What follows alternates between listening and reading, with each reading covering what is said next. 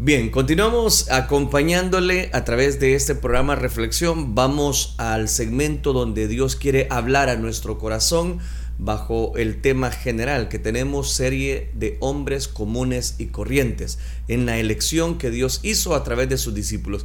Quiero decirles que la semana anterior estuvimos analizando la vida del apóstol Pedro, cuántos mensajes, cuántas reflexiones no logramos recapitular a través de este personaje. Hoy vamos a, ver el segundo nombre de este listado, de 12. Este es el segundo nombre y vamos a estar hablando acerca de Andrés. Andrés específicamente. Para ello quiero que retomemos Juan capítulo número 1, versículo número 40 al 42. Voy a estar citando tres versículos de la palabra de Dios. Juan capítulo número 1, versículo número 40 41 y 42 dice la palabra de Dios. Andrés, hermano de Simón, Pedro, era uno de los dos que había oído a Juan y habían seguido a Jesús. Este llamó primero a su hermano Simón y le dijo, hemos hallado al Mesías, que traducido es el Cristo. Y vino Andrés y le trajo a Jesús. Quiero hablarles bajo el tema Andrés, el apóstol. Ese va a ser el, segundo nombre de este listado que estamos presentando. Andrés el apóstol. Quiero que me preste toda su atención. El hermano de Pedro, de este personaje que vamos a estar hablando, específicamente de Andrés, el hermano de Pedro. Es el menos conocido de los cuatro discípulos del grupo principal. Recuerde que los dividí su servidor en la introducción que hice hablando acerca de este listado de cuatro eh, discípulos que se presentaban en una serie de grupos. Este es el primer grupo que estamos analizando, el cual ya hemos mencionado la vida de, de, de Pedro, que Dios le cambió precisamente el nombre eh, bajo el rudimento de que era una roca, que era una piedra específicamente. Aunque era uno de los miembros de ese cuarteto, estoy hablando ya de Andrés, era un personaje dominante, por lo general permanecía en un segundo plano. Casi siempre las cámaras, casi siempre la popularidad estuvo frente a su hermano. Estoy hablando de Simón Pedro. Andrés no es muy relatado en la escritura, pero podemos aprender grandes enseñanzas. No aparece incluido en varios de los acontecimientos importantes, donde se ve a Pedro, se ve a Jacobo y se ve a Juan junto con Jesús. Pero en otras situaciones claves, sin embargo, se le encuentra como parte del círculo íntimo. Y eso lo podemos notar en Marcos capítulo 1, versículo 39. No hay duda de que este Andrés tuvo una relación particularmente estrecha con Jesús. Yo lo he llamado a este tema el apóstol de las cosas pequeñas. No es un personaje muy mencionado dentro de los evangelios, no hay duda de eso. Pero en otras situaciones Dios, le, Dios lo, lo toma en cuenta y unas situaciones muy trascendentales. No hay duda de que Andrés tuvo una relación muy estrecha con Cristo. ¿Por qué razón? Porque con bastante frecuencia fue el medio por el cual otras personas fueron presentadas personalmente al Maestro, a Jesús. Andrés fue el primero de todos los discípulos en ser llamado, según Juan capítulo número 1, versículo 35 al 40. Como lo vamos a ver posteriormente en esta serie, fue quien presentó a Cristo a su hermano Pedro de personalidad lógicamente más dominante, pero su ansiedad por seguir a Cristo combinada con su celo representan a otros y tipifica con mucha exactitud el carácter de Andrés. Pedro y Andrés eran oriundos de la aldea en la ciudad de Bethsaida. Los arqueólogos aún no han establecido con exactitud el lugar donde se encuentra esa región de Bethsaida, pero por su descripción en el Nuevo Testamento y lo que encontramos en los Evangelios, es claro que estaba situada en la parte norte de Galilea. En algún momento los hermanos eh, se fueron a vivir a la ciudad de Capernaum. Recuerde que estoy hablando de Andrés, el hermano de Pedro. E, e, este, e, ese, lugar eh, llamado Capernaum, donde específicamente ellos estaban en muchas oportunidades pescando, dirigía, se dirigían desde ahí a un negocio, el negocio de la pesca. Recuerde que Capernaum, según Marcos capítulo 1, versículo 29, eh, desde ahí estaban como dirigiendo un negocio y ese negocio era el famoso eh, lugar pesquero, como se le conoce también en otras versiones. Capernaum les ofrecía ventajas por su ubicación, ya que estaba situada a la orilla, recuerde, del mar de Galilea, donde la pesca era muy buena, el rubro era muy pujante y además era por donde pasaban rutas claves para el comercio marítimo. Ahora bien, es probable que Pedro y Andrés, su hermano, hayan sido compañeros en el trabajo de la pesca con el otro equipo de pescadores. Recuerde que hermanos de, de Capernaum, es decir, de Jacobo y Juan, que eran hijos de Zebedeo. Parece que los cuatro compartían intereses espirituales comunes aún antes que se encontraban con Cristo. Digo eso porque resulta hasta evidente que dejaron por un tiempo sus labores de la pesca y se fueron al desierto donde predicaba Juan el Bautista y se hicieron discípulos de Juan. Ahí fue donde se encontraron por primera vez con Cristo. Ese es el pasaje que he retomado de Juan capítulo número 1, versículo número 40 al 42. Dice que cuando volvieron a las redes, antes que Jesús los llamara para que fueran sus discípulos a tiempo completo, se mantuvieron unidos. Por eso es natural que este pequeño grupo formara una estrecha eh, unidad dentro de los doce. En muchos sentidos, estos cuatro parecían inseparables. Estoy hablando de Andrés, estoy hablando de Pedro, estoy hablando de Jacobo y de Juan. Es obvio que los cuatro querían ser líderes como el grupo principal, ejercían un tipo de liderazgo colectivo sobre los otros discípulos. Ya hemos visto que sin duda Pedro era el que dominaba en el grupo. ¿Por qué? Porque era el vocero natural de los doce, ya que a los otros les gustaba eh, de alguna manera eran como más retraídos. Y esa es la personalidad exacta de Andrés, del que ahora nos ocupa. Esta ansiedad, de, voy a decirlo, de Pedro por dirigir causó tantos choques cuando estaban juntos como grupo. ¿Por qué razón? Porque vemos un liderazgo de Juan, vemos también el liderazgo de Jacob y ahora se añade el liderazgo de Andrés. Finalmente llegó a ser de mucho valor cuando en la iglesia primitiva tuvieron que tomar caminos separados como apóstoles. Jesús los estaba preparando para que fueran líderes y al final todos ellos cumplieran importantes funciones de liderazgo dentro de la iglesia. Por eso es que la escritura los considera como el fundamento principal de la iglesia, siendo la principal piedra del ángulo Jesucristo mismo. De los cuatro del círculo, estoy hablando ya solamente generalidades de Andrés, eh, Andrés era el menos notable de todos ellos. Es el menos notable. La escritura no nos dice mucho acerca de él. Prácticamente se pueden contar con los dedos eh, de la mano las veces que se le menciona específicamente dentro del registro de los evangelios. De hecho, Aparte de los lugares donde se menciona a los doce discípulos, su nombre aparece solo nueve veces, imagínense, en el Nuevo Testamento. Y la mayor parte de esas referencias solo son mencionadas al pasar, es decir, no era él el foco principal del destacamiento de ese versículo. Su vida se desarrolla a la sombra de su hermano mucho más conocido que él. Muchos de los versículos que los nombran añaden que era el hermano de Pedro, como si eso fuera lo que hacía, lo que lo hacía él importante. En tales situaciones donde en algún grado un hermano opaca al otro, es común encontrar resentimiento, rivalidad e incluso separación. Pero en el caso de Andrés, esto es lo primero que quiero destacar. No hay evidencias que haya habido eh, una envidia por la supremacía de Pedro. De nuevo, fue él quien trajo a Pedro a Cristo. Note qué importante. Fue Andrés quien trajo a Pedro a que se encontrara con el Hijo de Dios. Lo hizo inmediatamente y lo hizo sin vacilación. Por eso, por, supuesto que en ese momento podemos decir que Andrés tiene que haber estado muy consciente de la tendencia dominante de su hermano. Tiene que haber eh, encontrado eh, algo que le llamara la atención de ese Jesús. Pero de todas maneras, Andrés llevó a su hermano mayor a Jesús.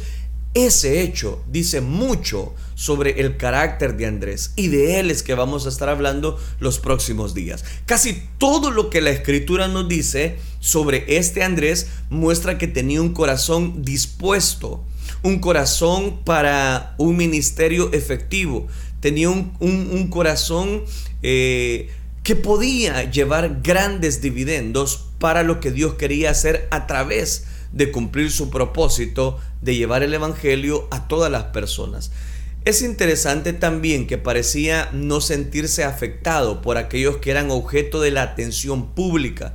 Más bien parecía feliz de hacer lo que podía con el llamado y los dones que Dios le había concedido y dejaba que los demás hicieran lo mismo.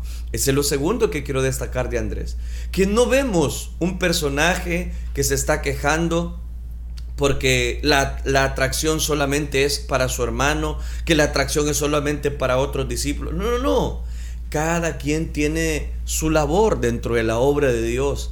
Cada quien reparte sus dones como Él quiere. Él da gracia, Él da bendición, Él da carisma a, a muchas personas. Y de pronto entramos en un recelo dentro del cristianismo y vemos como otras personas son ayudadas, como otras personas son auxiliadas, como otras personas Dios las usa grandemente. Y en vez de decirle al Señor, Señor, gracias, ¿verdad? Por darnos eh, ese, ese hermano dentro de la iglesia, lo que sucede es lo contrario. Empezamos a ver con recelo a otras personas que van creciendo dentro de la obra de Dios. Para Andrés no había ningún problema.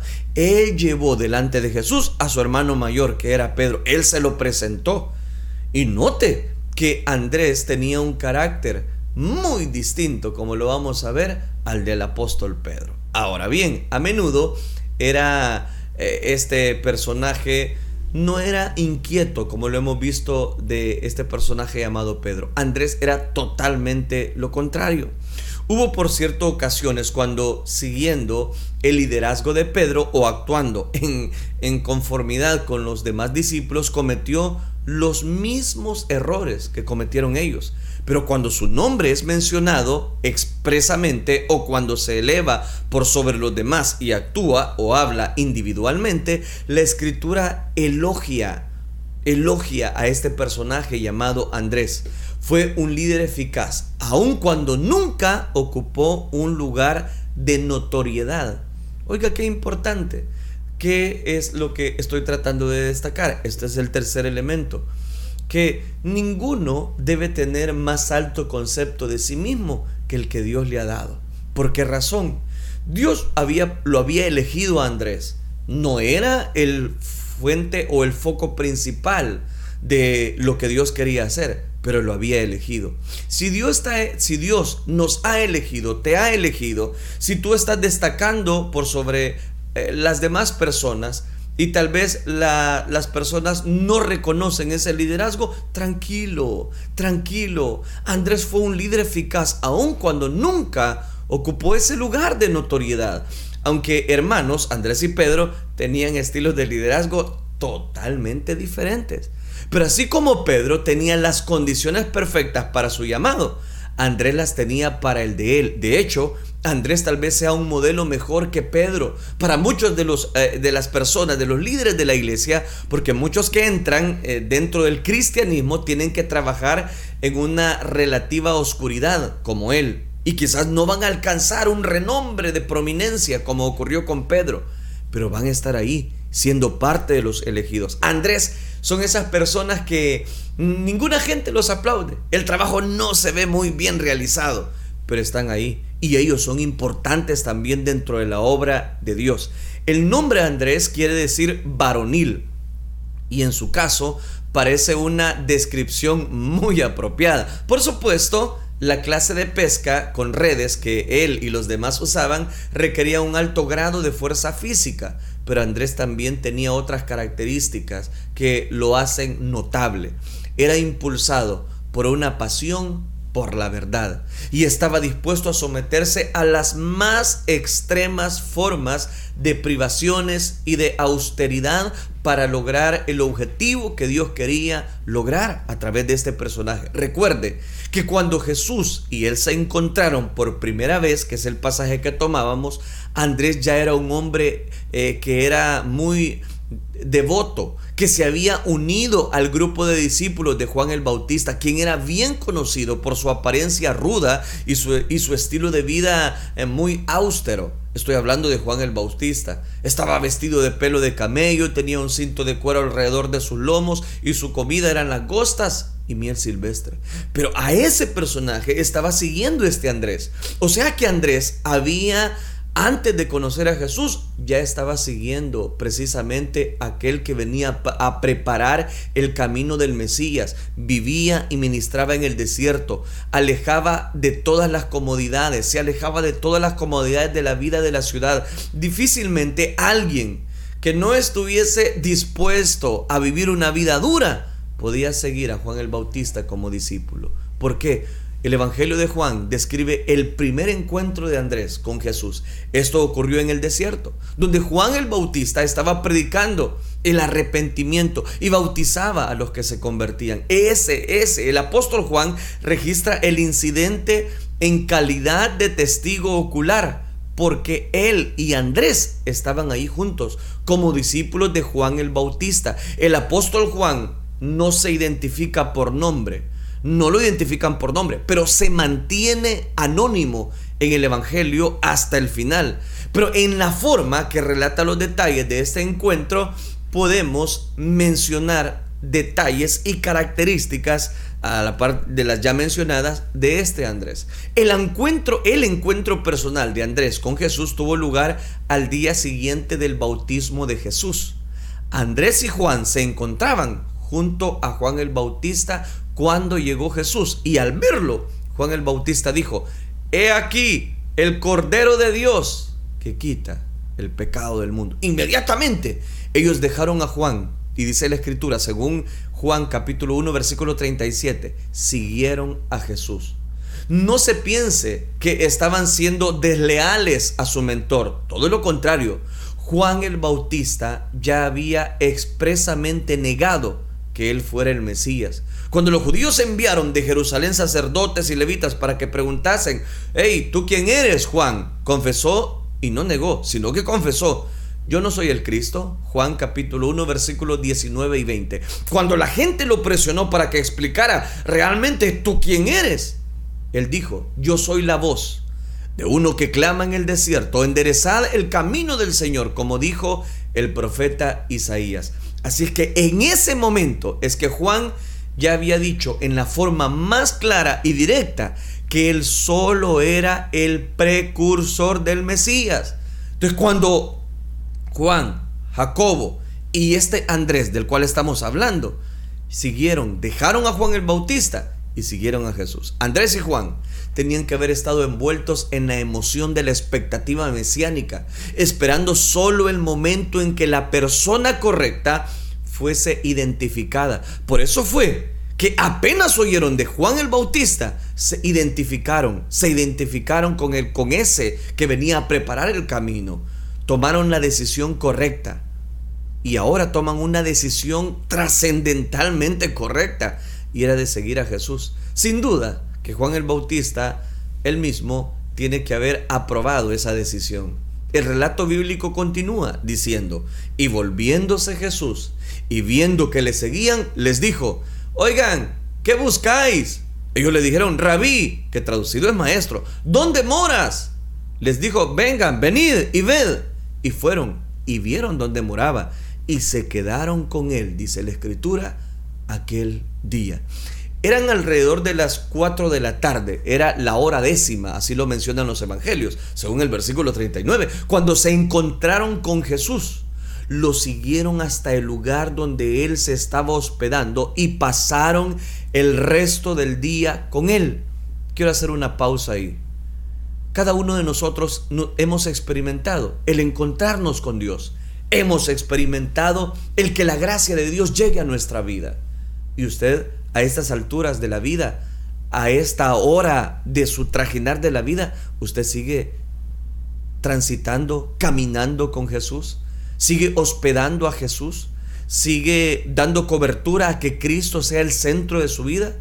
Como esto ocurrió cerca de donde estaba Juan el Bautista en el desierto, probablemente digo, era una, era una casa alquilada o quizás solo un cuarto en una rústica posada. No lo sé, pero estos dos discípulos tuvieron el privilegio de pasar la tarde y la noche en compañerismo privado con Jesús. Se fueron convencidos de que habían hallado al verdadero Mesías. Se encontraron, se reconocieron y ese mismo día empezaron a recibir enseñanzas de Jesús. De esta manera, Andrés y Juan llegaron a ser los primeros discípulos. Nótese la primera cosa que dijo Andrés, según el versículo 41 y 42.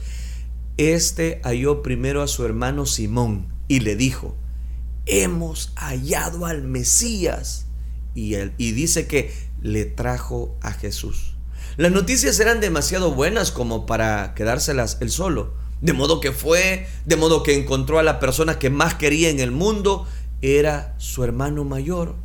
Y este lo iba a presentar a este Jesús, a Jesús mismo. Es interesante que ese encuentro inicial con Jesús, Pedro y Andrés volvieron a Capernaum y continuaron en su trabajo eh, de pescar. Más adelante, quizás varios meses después, fue que Jesús vino a Galilea a ministrar. Había comenzado su ministerio alrededor de Jerusalén, donde limpió el templo y se ganó la hostilidad de los líderes religiosos, pero luego regresó a Galilea a predicar, a sanar, finalmente vino a Capernaum. ¿Qué quiero destacar con esto? Que en ese momento no es que inmediatamente ellos dejaron sus redes todas rotas y viejas que estaban remendando. No, no, no, no. Ellos después siguieron en el negocio de la pesca. Jesús volvió a, hacer su ministerio. Ellos todavía no lo seguían. ¿Por qué? Porque Mateo capítulo 4 registra ese encuentro. Andando Jesús junto al mar de Galilea, vio dos hermanos, Simón llamado Pedro y Andrés su hermano, que echaban la red en el mar, porque eran pescadores, y les dijo, Venid en pos de mí y os haré pescadores de hombres. Ellos entonces, dejando al instante las redes, le siguieron. Pasando de ahí, vio a otros dos hermanos. ¿Y quiénes eran? Ah, eran Jacobo, hijo de Zebedeo, y Juan su hermano en la barca con Zebedeo su padre, que remendaban sus redes, y los llamó, y ellos dejando al instante la barca y a su padre, le siguieron. Así fue como dejaron la pesca por un discipulado más permanente y un tiempo completo.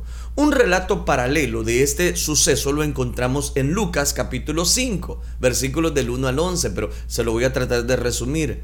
En la versión de Lucas no se menciona el nombre de Andrés. Sabemos que estaba allí y había sido incluido debido a que el relato de, Mateo lo deja claro. Pero Andrés estaba tan alejado de los primeros planos que Lucas ni siquiera menciona su nombre. De nuevo, era la clase de persona que raramente ocuparía un lugar prominente. Permanecía casi oculto. Sin duda que era parte del grupo y debe haber seguido a Jesús con tanta pasión como los demás, pero jugaba un papel silencioso en la oscuridad. Tal vez tú estás jugando en la empresa un papel silencioso. Tal vez las personas no aplauden lo que tú estás haciendo. Tal vez eh, el jefe normalmente reconoce a otros y no te reconoce a ti. Eso, eso exactamente es lo que era Andrés. Todos tenían ojos para Pedro, todos tenían ojos para Juan, todos tenían ojos aún para Judas, que era el tesorero, como lo vamos a ver más adelante, pero no hay mucho que podamos destacar de Andrés son los NN, son los que muchas veces no los toman en cuenta. Son aquellos, ¿verdad? Que cuando estamos ahí en, la algarabía de la vida, jóvenes jugando a la pelota, al fútbol, a lo que usted quiera, hacen dos filas y empiezan a llamar a uno, dame a este, dame al otro y dame a aquel, y de pronto ya solo quedan dos. Y los dejan de último. Esos, exactamente eso es lo que era Andrés. No es, no es muy mencionado en la escritura había vivido toda su vida a la sombra de Pedro. Siempre que se le menciona, se le menciona a Pedro, a su hermano. Y aparentemente él aceptaba ese papel. Esto fue lo que le hizo tan útil y que perteneciera al grupo de los doce discípulos que el Señor está eligiendo. Hombres comunes y corrientes. Su disposición a ser un actor secundario a menudo le permitió entender cosas que los otros discípulos tenían dificultad en captar. Era un personaje más reflexivo. Así, cada vez que ocupa un lugar en primer plano, lo que se destaca es su extraordinaria habilidad de ver el gran valor que hay en las cosas pequeñas y, por qué no decirlo, en las cosas modestas que la vida nos presenta. Vio el valor de la gente como individuos que necesitaban. Cuando trató con la gente, por ejemplo, Andrés apreció plenamente el valor de una sola alma. Se le reconoce como por traer a individuos y no a las multitudes a Jesús. Cada vez que lo vemos mencionado en los evangelios, está trayendo a alguien a Jesús. Recuerde que su primera acción después de descubrir a Jesús fue ir a traer a Pedro, a, uno de los personajes que él más amaba, que era su familia. Ese incidente marca el estilo del ministerio de Andrés. En la alimentación de los cinco mil, por ejemplo, fue él quien trajo a Jesús al niño que tenía los panes y los peces, ¿se recuerda? Todos los otros discípulos no supieron en qué forma podrían alimentar a la multitud. Pero él halló aquel niño, lo llevó a Jesús y le dijo, he aquí, está un muchacho que tiene cinco panes de cebada y dos pececillos. ¿Sabe quién fue ese? Fue Andrés, del que ahora estamos hablando. Se refiere a algunos griegos que encontraron a Felipe y le pidieron ver a Jesús. Probablemente estos eran gentiles que se habían, eh, sabían que la reputación de Jesús quería conocerlo. Juan capítulo 12 versículo 21 dice, estos pues se acercaron a Felipe, que era de Bethsaida de Galilea, y le rogaron diciendo, Señor, quisiéramos ver a Jesús. Felipe fue y se lo dijo a Andrés. Entonces Andrés y Felipe le, dijeron a Jesús, llama mucho la atención. Y présteme que ya estoy en la parte final llama mucho la atención que estos hombres se acercaran a Felipe y que Felipe los llevara ¿Y lo llevará ante quién? ¿Ante quién? Sí, ante Andrés. Y Andrés, y dejará que fuera Andrés quien los presentara al maestro. ¿Por qué la escritura ¿Por qué no Felipe de un solo se los presenta, sino que se lo lleva primero delante de Andrés, de este que nos ocupa? ¿Por qué no lo llevó Felipe mismo, directo a Jesús? Quizás era tímido por naturaleza o quizás no se sentía con la confianza suficiente en cuanto a su relación con Cristo. Quizás no estaba seguro de cuál era el protocolo de estos casos o es posible que Felipe no estuviera seguro de que Jesús quisiera verlos. En cualquier caso, Felipe sabía que Andrés podía presentarle individuos a Cristo. Andrés no se sentía confundido cuando alguien quería ver a Jesús. Simplemente lo traía a él, lo presentaba y extendía. Entendía. Entendía que Jesús quería conocer a cualquiera que quisiera conocerle a él.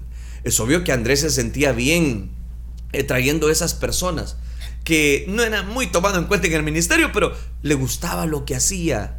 Oigan, hermanos, amigos, usted que trabaja en esa empresa, usted que, está ahí normalmente con su familia, aunque se sienta retraído, quizás no le dan la misma porción de alimento como a otros, quizás siente que no lo toman muy en cuenta. Usted es un Andrés. Aparentemente conocía muy bien a Jesús y no se sentía inseguro en cuanto a traer a otros a él. Él hacía la función muy bien Ahora trae algunos griegos a Cristo. Eran unos extranjeros, no eran parte de la región de Judá. No, no, eran extranjeros. Pero Él los trae. Una cosa que he observado en la vida espiritual es que los aspectos más efectivos e importantes de la evangelización por lo general tienen lugar en un plano personal e individual. La mayoría de la gente no viene a Cristo como una respuesta inmediata a un sermón que ha oído en medio de una muchedumbre de gente.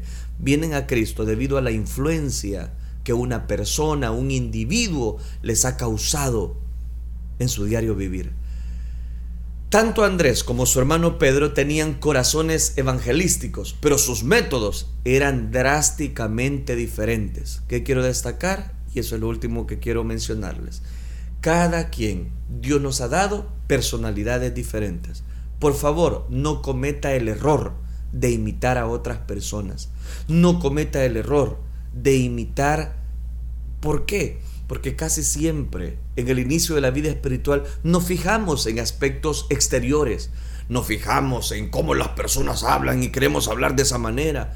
¿Cuántas personas cometen ese error?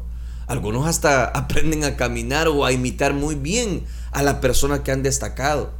Normalmente vemos esa conducta en los niños. Ven una película y se comportan, ¿verdad? Como eh, aquel eh, personaje atractivo de la película. Pero eso no puede ser en la vida espiritual. Cada quien Dios le da su personalidad diferente a las personas.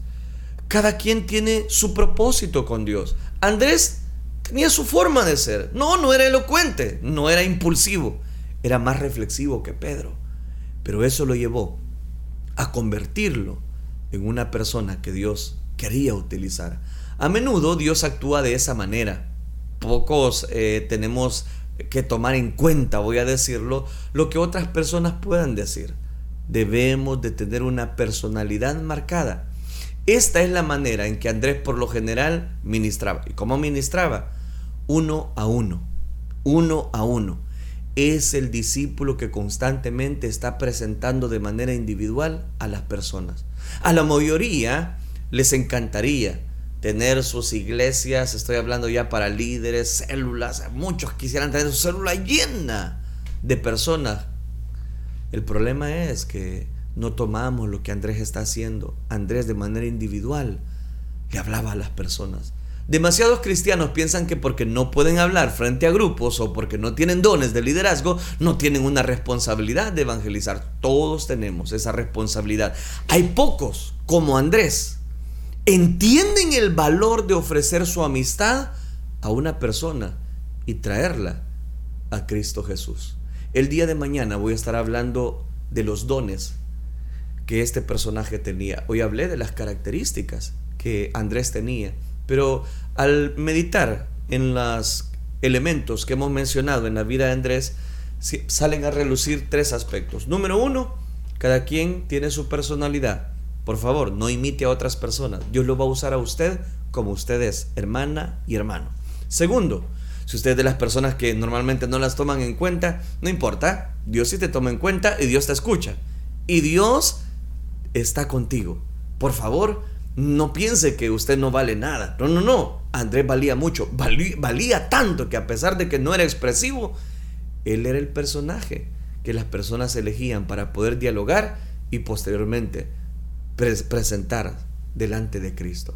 Y el tercer elemento que quiero destacar, no olvide, no olvide que algunos Dios les da mayores talentos, mayores dones, pero si me da pocos, si me da menos que a otro, pues lo, lo, lo que Dios me ha dado es suficiente como para poder llegar a cumplir el propósito por el cual Dios me ha dado la vida.